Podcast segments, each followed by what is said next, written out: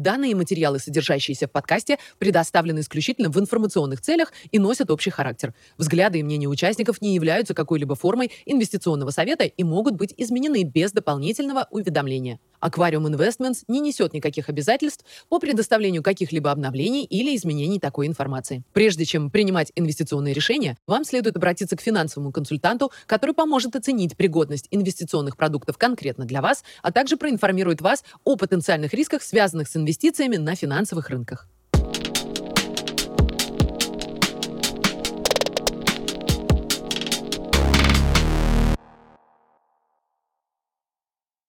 Сегодня суббота, 18 марта, и мы с Никитой снова записываем наш макроэкономический обзор. Здравствуй, Паша. Привет, Никита. Давай по традиции начнем с обзора ключевых активов.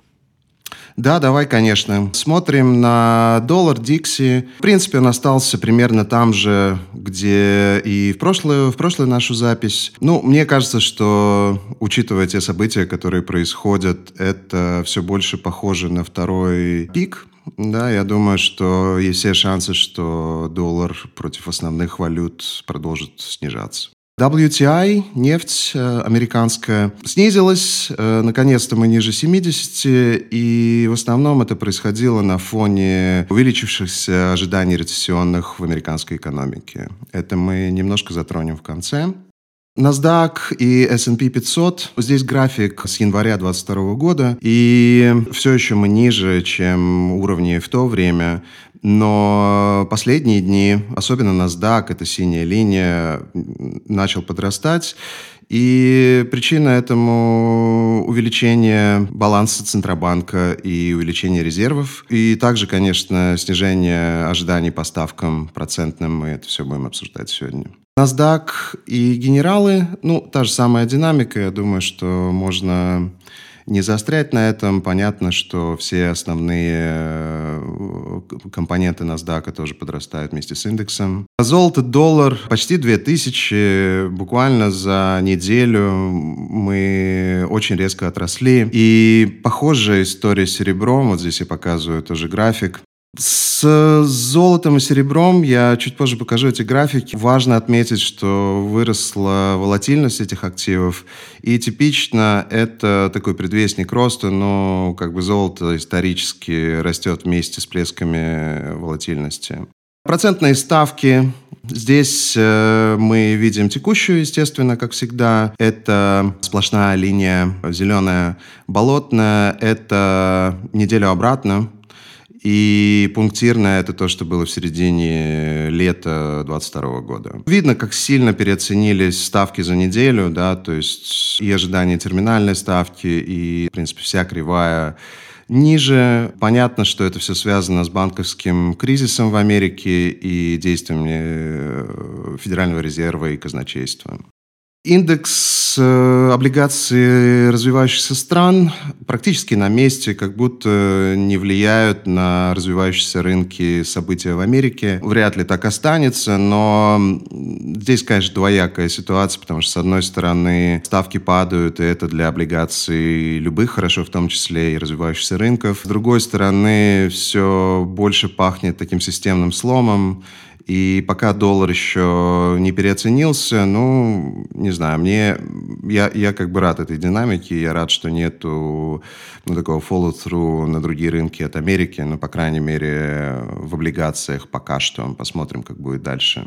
Основные наши позиции смотрим с начала этого года. Ну и видно, как последние дни они практически все развернулись выше. Пока эти приросты не такие большие, но, конечно, меня радует то, что те активы, которые мы держим, они не только особо не падают, но и подрастают в этом всем. Видно, как э, исключением, наверное, является немецкий DAX – а, естественно, вместе с американскими рынками припадали какие-то компоненты, и в том числе банки. Но в целом похоже, что эта ситуация для нас не такая и плохая. Спасибо, Паша. Много интересных событий произошло в прошлом месяце, э, в том числе и кризис банковский. Расскажи, пожалуйста, что произошло и как ты относишься к этому. Да, ну главная тема это, конечно, то, что происходило с банками американскими. Первый график, который я хотел показать, это так называемые нереализованные убытки на балансах банков американских, коммерческих. И, грубо говоря, это та же, та же история, что мы видим на балансе самого Центробанка Федерального резерва. И я показываю здесь вот эти earnings remittances, негативные, которые продолжают увеличиваться, как мы много раз э, ну, предсказывали и обращали на это внимание.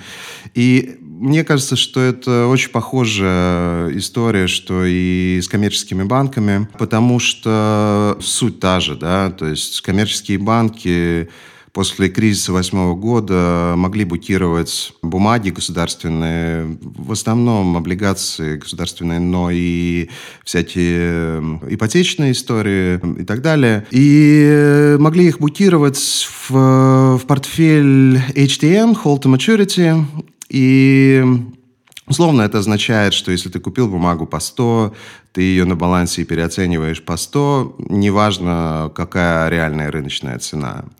И когда время спокойное, это не проблема, потому что тебе всего хватает, ты просто ждешь погашения этих бумаг и спишь спокойно. Но когда депозиты начинают из банка уходить, или в другие банки, или в другие финансовые инструменты, например, money market funds. Для расчета с клиентами банкам приходится продавать свои ликвидные активы и по факту фиксировать убытки. Мне кажется, что это во многом объясняет то, что происходило на рынках ставок последние месяцы. Ну, все удивлялись этому давлению э, облигаций вниз и росту ставок, да, несмотря на ну, такие спорные данные экономические. Может быть, это просто коммерческие банки от необходимости продавали да, эти бумаги, и таким образом ставки росли. А, в любом случае, для того, чтобы вот формально эти трансферы произвести, банкам приходилось э, реализовывать вот эти бумаги и фиксировать убытки, так если совсем грубо. Silicon Valley Bank – это уникальный случай. Там действительно можно говорить о какой-то Э, ну, скажем, не очень правильной политики инвестиционной этого банка. Но очевидно, что похожие проблемы просто не в таких масштабах есть э, у многих банков. Разные есть оценки этой проблемы. Ну, кто-то говорит 200 миллиардов, кто-то 300, кто-то там до триллиона. Аналитик какой-то JP Morgan рассказал, что 2 триллиона нужно будет э, влить в систему для того, чтобы эту проблему решить. Явно мы видим такую системную проблему. Мне многие люди, ну, как бы говорили, что это локальная, локализованная проблема. Ну, один банк, ну, два. На самом деле, когда уже пошел пятый, шестой, ну, мне кажется, ну, наивно думать, что это какая-то изолированная проблема. В принципе, это вот главная причина, почему переоценили ставки, потому что, конечно же, при таких проблемах очень сложно представить себе э, дальнейшее поднятие ставок. Мы этого коснемся еще, но мне кажется, что есть все причины думать, что цикл ну, практически закончился. Надо отдать должное Федеральному резерву и казначейству американским. Они отреагировали очень быстро. И ну, о проблемах рынок узнал э, в прошлую пятницу, и уже к концу выходных было понятно, что будут какие-то меры, и в понедельник они объявили о том, что все депозиты обеспечены, а, даже те, которые превышают минимальную страховую сумму в 250 тысяч. И эм, технически это означает, а, что ФЭД в рамках вот этой программы по скупке вот этих бумаг, которые на рынке стоят ниже, чем на книжке вот этих банков, готовы предоставлять ликвидность, как будто они по 100 стоят. Да? И судя по тому, что произошло дальше, это увеличивает автоматом баланс ЦБ, вот здесь я показываю э, график баланса Федерального резерва. Ну и в пятницу они объявили, что баланс увеличился на 300 миллиардов практически. Эм, это после снижения его, вот с апреля он снижался примерно на 600 миллиардов. Ну, то есть половину того, что снизили, вернули э, в течение прошлой недели. Настолько серьезная эта ситуация. И для меня это по сути, означает трансфер убытков с балансов коммерческих банков на баланс Центробанка. И тут как бы возникает вопрос, почему это все было сделано, почему эти депозиты обеспечены, почему они так засуетились. Нужно понимать, мне кажется, две вещи. Одна вещь это то, что у среднестатистического американца ну, особо нет таких денег, превышающих 250 тысяч в кэше на счету. То есть мы говорим там, ну, о, может быть, максимум 10% от всего населения. То есть спасли самых богатых, самых элитарных. Но я не думаю, что в этом была прям причина. И вторая причина – это то, что тот факт, что это все системно, оно при, привело к отсутствию нормальной функциональности рынка трежерис американского. И это видно по нескольким параметрам. Ну, во-первых, вот эти ожидания ставки, это я сейчас показываю закрытие пятничное. Еще очень, очень резко меняются вот эти ожидания, каждый день буквально по-разному, но по состоянию на пятницу а рынок э, не уверен в том, что даже 25 базисов поднимут. Практически пополам, да, 50-50. Или не поднимут, или на 25 поднимут. Когда мы в прошлый раз говорили с тобой, речь шла о 50, да. И терминальные ставки выше 5, сейчас она 4, 4,8 получается, да, вот если действительно они поднимут.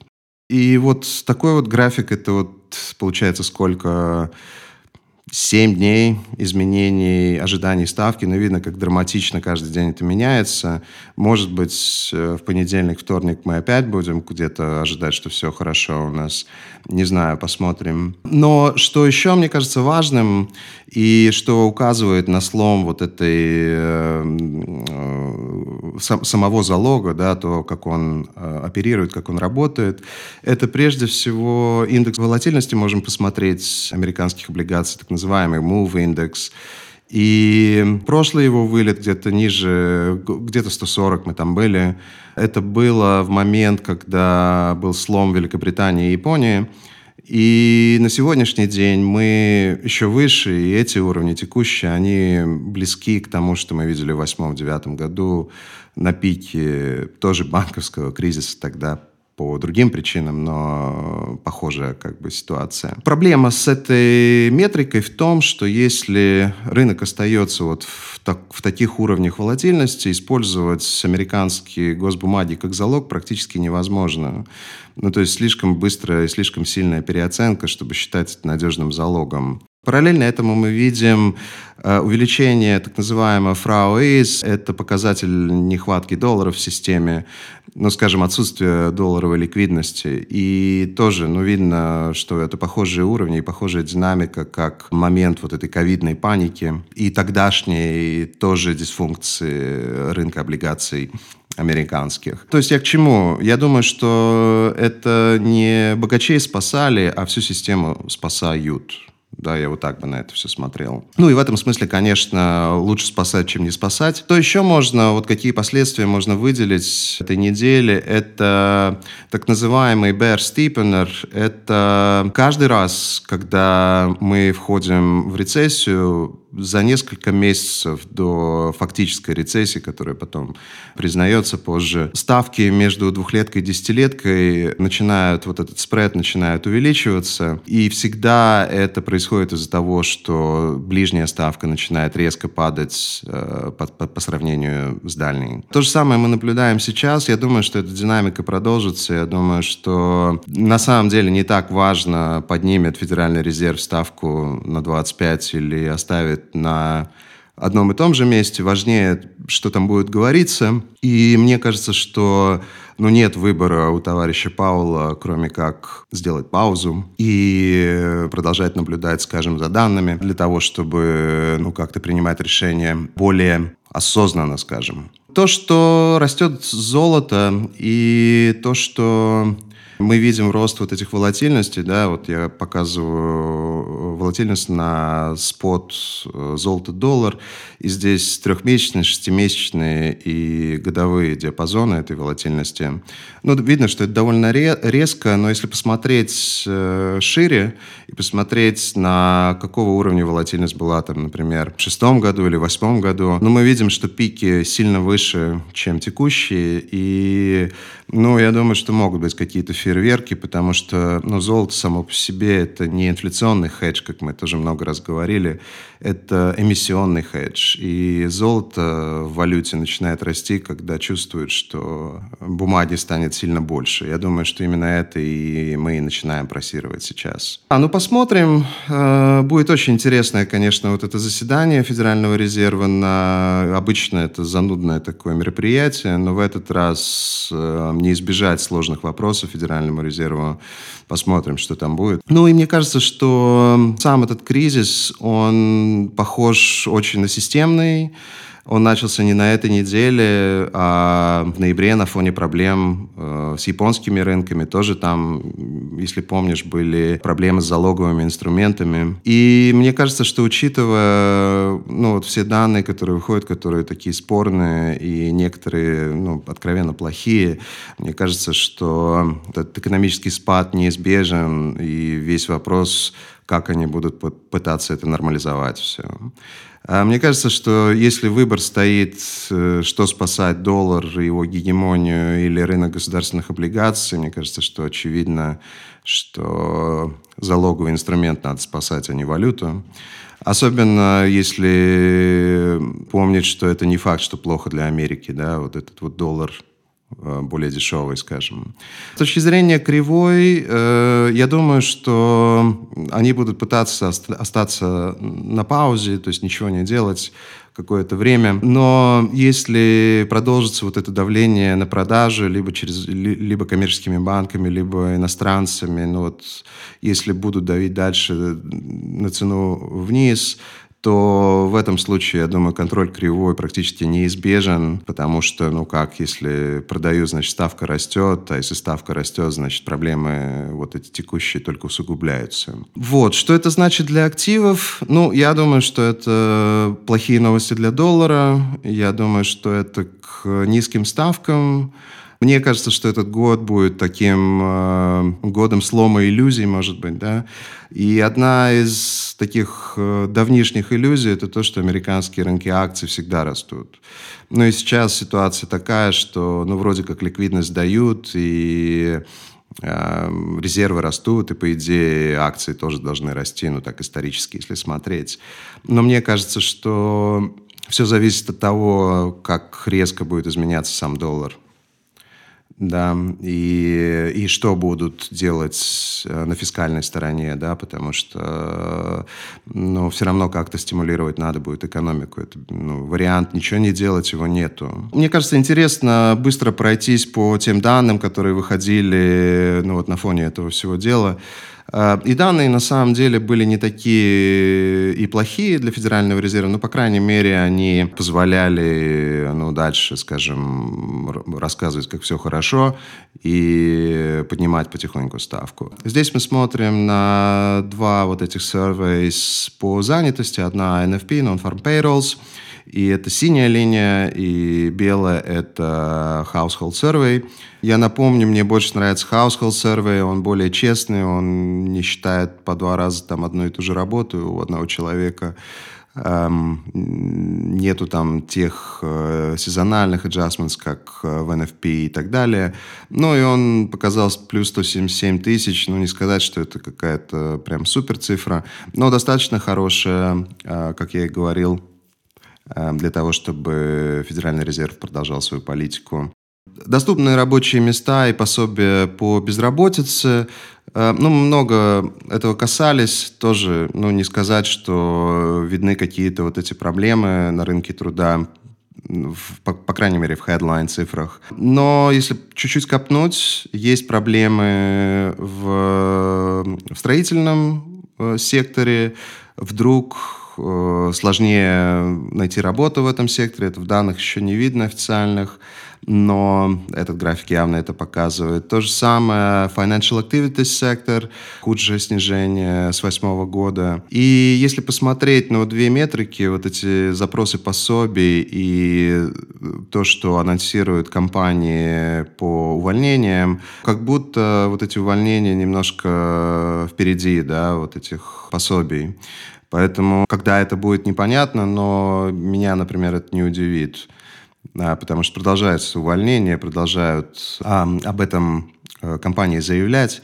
То есть это, может быть, просто логирующие данные, да, немножко. С инфляцией тоже было интересно. Вышла инфляция в разных видах, и я вот такой сделал сложный график. Тут много чего есть. Белая линия – это CPI э, год на год. Синяя – это цены на импорт год на год. Красная – экспорт год на год фиолетовая PPI – это производственная инфляция год на год. Желтая – это Owner's Equivalent Rent, составляющая аренды в инфляции. И э, бирюзовая – это Zillow Index, тоже год на год тоже аренда, но неофициальная. Ну, я назвал этот э, график spot the odd one out, да, то есть, ну, э, найди различия, как бы, знаете, как вот э, в детских журналах всяких было, надо было сравнивать, да, картинки. Ну, и очевидно, что единственное, что не падает, это owner's equivalent rent, именно та метрика арендная, которая фактически используется в составлении индекса э, потребительской инфляции американской. Я бы сказал, что этой метрики нет шансов не загнуться. И особенно мне хочется выделить цены на импорт и экспорт, которые год на год уже негативные. А есть ли инфляция? Вопрос такой у меня. Ну вот, есть ли с чем бороться? И я думаю, что для Федерального резерва это удобная как бы, позиция указать вот на эти вещи и на то, что есть определенный лаг и в данных, и в том, как э, политика монетарная действует. Такая же динамика и э, в рынке недвижимости. Это кейс Шиллер 20 э, крупнейших городов. Ну и год на год все еще прирост, но все, все меньше и меньше. И я думаю, что очень скоро мы увидим негативные цифры здесь тоже. Оптимизм мелкого бизнеса так и остается пессимистичным, так можно, наверное, да, сказать. Сам индекс, конечно, низко, но еще хуже выглядят э, планы мелкого бизнеса на найм да, и здесь вот э, тоже от Bloomberg такой график, который показывает, что э, payrolls, вот эти NFPs, которые мы смотрели, они логируют вот эти планы по найму мелкого бизнеса. То есть мелкий бизнес первый начинает увольнять, грубо говоря, и он увольняет прям много. Вот такое еще визуально то же самое показано, взаимосвязь растущих ставок э, по десятилетке и увольнение мелкого бизнеса. Ну, мелкий определяется как до 20 работников. И, ну, видно, да, то есть как, э, как сильно влияет ставка на это. В общем, ну, не вижу ничего тут такого позитивного. Потребитель все еще продолжает одалживаться, не останавливается вот этот revolving credit, э, тоже на него смотрим. И еще вот такое хотел показать, это оптимизм э, американских потребителей и оптимизм по персональным финансам. Да. Я не уверен, как определяет э, вот эти вопросы. Какие-то вопросы задаются, но индекс считают довольно давно. Это ну, такой в общем, никто не верит, что финансы будут лучше а, в следующем году. Лидирующие индикаторы тоже продолжают падать. 5 или уже 6 месяцев подряд негативные э, вот эти лидирующие индикаторы месяц на месяц. Ну и такого никогда не было без рецессии. Да, ну и видно, как вот эта белая линия год на год тоже, она в глубоко негативной территории.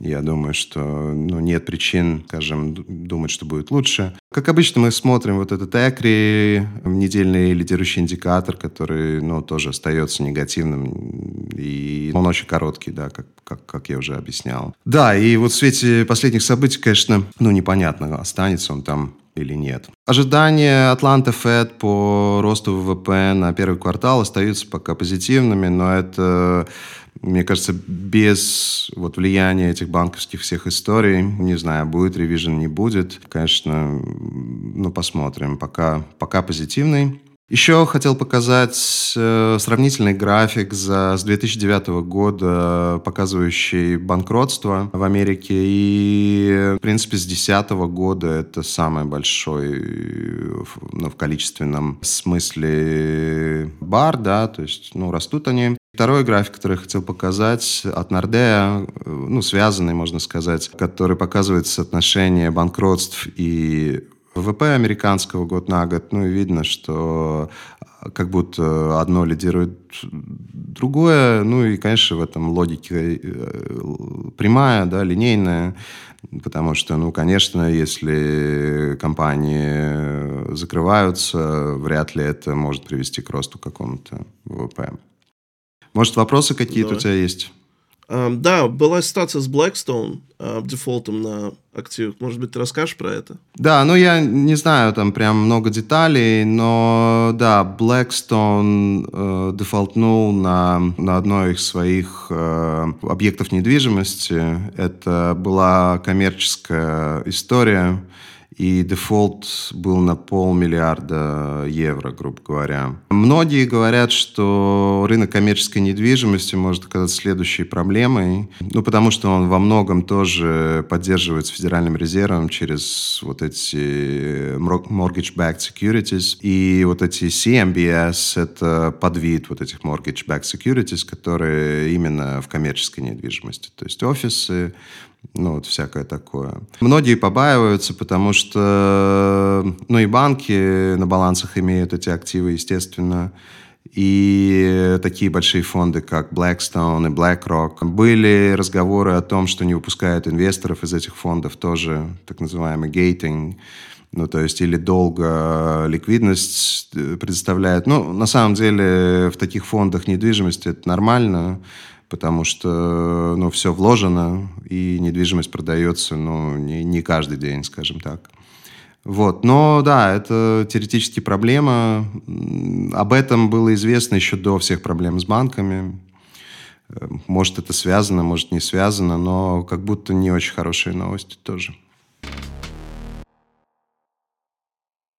Спасибо, Паш. Давай обсудим, что происходило в мире. Да, давай. На прошлой неделе ЕЦБ поднял ставку на 50 базисов, уже зная вот про все эти проблемы. И проблемы в Америке, они во многом перекинулись и на европейскую банковскую систему, и на швейцарскую. И, ну, по крайней мере, падали цены э, на банковские активы и росли всякие страховки, связанные с дефолтами. Но они подняли ставку на 50 базисов. В принципе, рынок и ожидал этого, и ЕЦБ в этом смысле не удивил. Я считаю, что это, в принципе, было правильное решение, потому что, ну, правильно сделать то, что ты и хотел хотел сделать и посмотреть, что сделает Федеральный резерв. Ну, я скажу так, сейчас ожидают 0,25 еще, скажем, ближайшие месяцы до, там, видно из этого графика, до э, лета, до июня. Но а, мне кажется, что если остановится Федеральный резерв, очень сложно будет поднять ставку и Европе.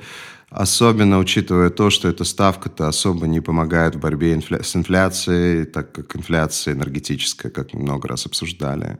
То есть это скорее меньше про борьбу с инфляцией, больше про относительные ставки.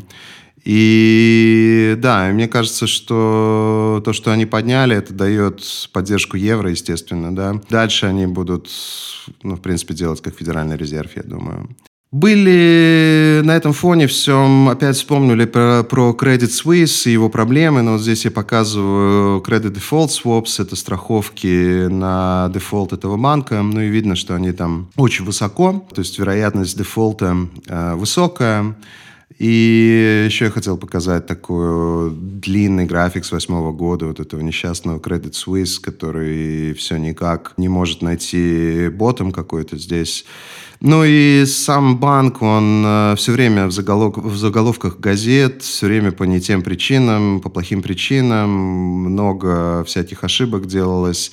А, и кончилось это тем, что а, пришлось выйти и Центробанку, ну, это в пятницу было, рассказывать о том, как они будут помогать, если надо. И в том числе обсуждается возможность слияния Credit Suisse UBS. Но об этом давно говорится, что они оба системные банки. И понятно, что надо вытаскивать, невозможно их просто оставить банкротировать, если ты не хочешь, чтобы сломалась окончательно швейцарская банковская система. Ясно, что они настолько большие игроки, что есть влияние и на другие страны, уж точно в Европе, но, скорее всего, и в Америке, я так подозреваю кто там кому должен. У этих бегемотов очень сложно разобраться порой. Я бы сказал, что проблемы вот этого Credit Suisse, это, ну, как бы понятно, что проблемы банка, но мне кажется, что это проблемы в широком смысле, э, проблемы Швейцарии как страны, потому что главный selling pitch Швейцарии всегда был нейтралитет, и капитал именно поэтому там э, оставался. Э, сегодня этого нейтралитета фактически нет.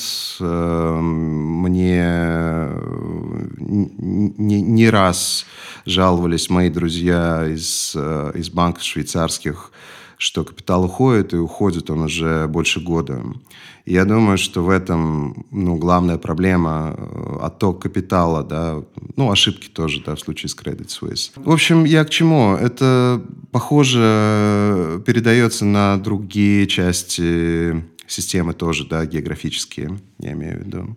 Пали цены на нефть тоже, да, но э, вот здесь я показываю китайский спрос на нефть, исторически тоже с 2000 года, который только растет. Со спросом в Америке на нефть то же самое, он остается порядка 18 миллионов баррелей в день. Ну, то есть нету такого, что спрос падает вот в моменте по факту. Мне кажется, что эти цены упали на ожиданиях, и реальный прайс discovery мы увидим, когда перестанут из резерва американцы сливать эту нефть. Я лично жду какого-то заявления ОПЕК+.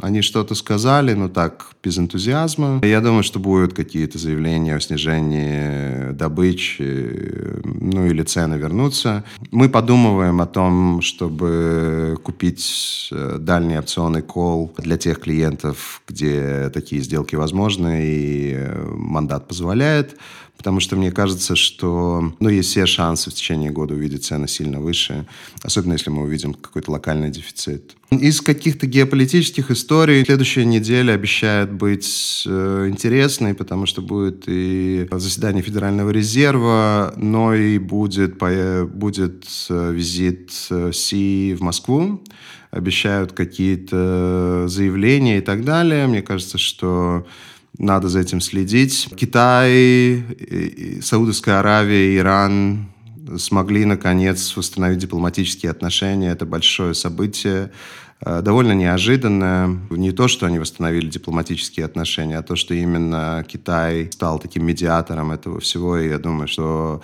то, то каким образом Китай хочет проецировать себя во внешний мир – это довольно интересно. Аргентина э, отказалась от сделки с Великобританией по поводу Фолклендс тоже в одностороннем порядке. С 2016 года был последний этот договор, ну, как бы тоже странно немножко. Про Китай я бы хотел сказать, что похоже еще, что он в такой контрфазе, он стимулирует, тоже там через ставки были новости неожиданные в пятницу. Но тоже интересно, что дальше будет, будут они больше стимулировать, кто, кто больше напечатает, да, то есть такое. Хотел показать еще вот такой график, это сравнение инвестиций в китайский госдолг и американский с 2005 года. И, ну, как бы, если в долларовой базе смотреть, то э, с 2015 года, например, э, американские инвестиции в американские трежерис, ну, по нулям, а в китайские принесли 33% за этот же период. Ну, то есть Дальше тоже так будет или что, да? То есть и может ли китайский госдолг являться каким-то залогом? Ну вот, наверное, это все к этому. Но мне просто... Я удивился, когда этот график увидел, честно говоря. И последнее, что я хотел сказать про Китай, потому что я много слышу историй про то, какой это не лидер, эм, и и что это коммунистическая свалка там и так далее. Я так не считаю. Я очень уважаю Китай. И вот еще одно такое подтверждение – это от тех же ребят Cal Research, что и предыдущий график. Это прирост э, экспорта автомобилей с ковида, да, вот эта красная линия, это Китай, естественно. Но и видно, как после ковида они в, коли в количествах машин, ну, прям взлетают, да.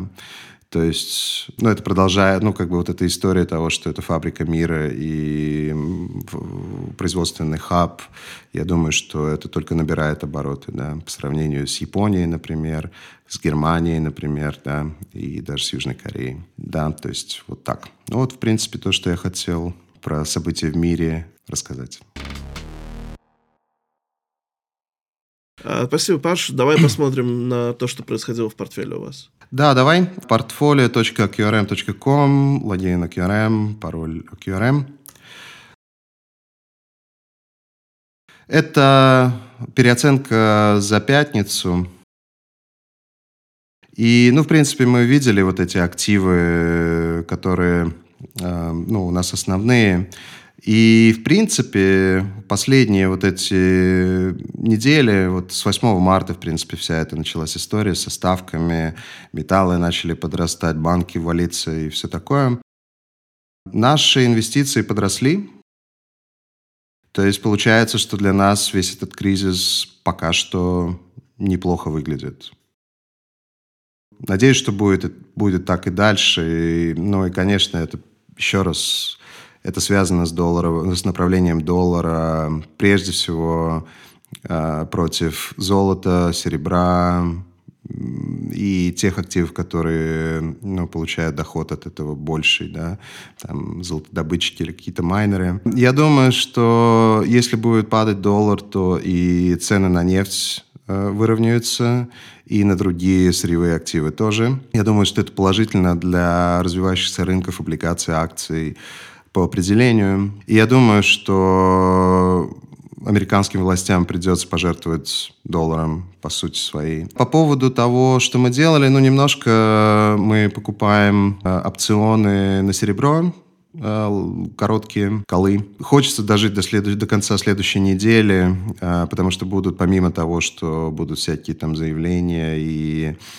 встречи и всякие заседания. Будут также экспирация по опционам, и мы будем исходить из того, э, какие, какие, какие цены, какие опционы у нас будут поставлены, какие нет. Немножко мы докупали упавшие бразильские э, акции, но совсем немного. И, как я уже говорил, мы думаем о, об этой экспозиции на нефть, но это не для всех, но если кто-то интересуется этим, я всегда рад пообщаться и обсудить, как это можно реализовать. Да, то есть непонятно, что нам плакать из-за волатильности или радоваться тому, что происходит. Но странные у меня ощущения такие, скажем так, двоякие. Что еще можно сказать? Ну, да, некоторым клиентам мы размещали остатки, ну, во всяких э, банках там и брокерах, ну, просто из-за боязни того, что системные какие-то будут проблемы. И действительно, сделки по американским трежерис занимают больше времени, чем обычно. Ну, обычно это секунды. Сейчас это там, не знаю, до 50 минут, даже небольшие какие-то объемы. Поэтому это не просто рассказы, что с ликвидностью проблемы. Это прям, оно есть такое. Из банков у нас практически экспозиции нет, э, ну, европейских, американских.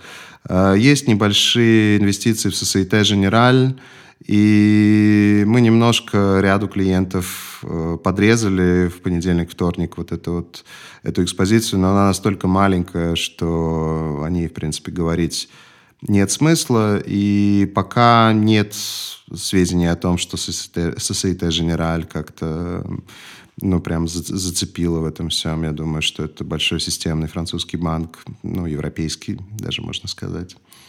Вот, поэтому я не очень за него волнуюсь. Ну вот, как бы то, что мы делали и то, что ждем. Я думаю, что эти события ускоряют э, шансы на то, что те активы, которые мы держим, могут сильно переоцениться в ближайшее время. Я думаю, что все шансы на это есть. А, мы много говорили про то, что самый быстрый цикл в истории поднятия ставок, скорее всего, приведет к довольно быстрому развороту и паузе. А, ну, похоже, мы оказались правы в этом смысле, да. А, дольше, чем я думал, но мне кажется, трудно спорить с тем, что ну, все немножко так подломалось за последнюю неделю. Всем спасибо. Спасибо, Никита. Э, задавайте вопросы, обращайтесь. Я всегда рад ответить на них и пообщаться с вами. Всего доброго и хорошей недели.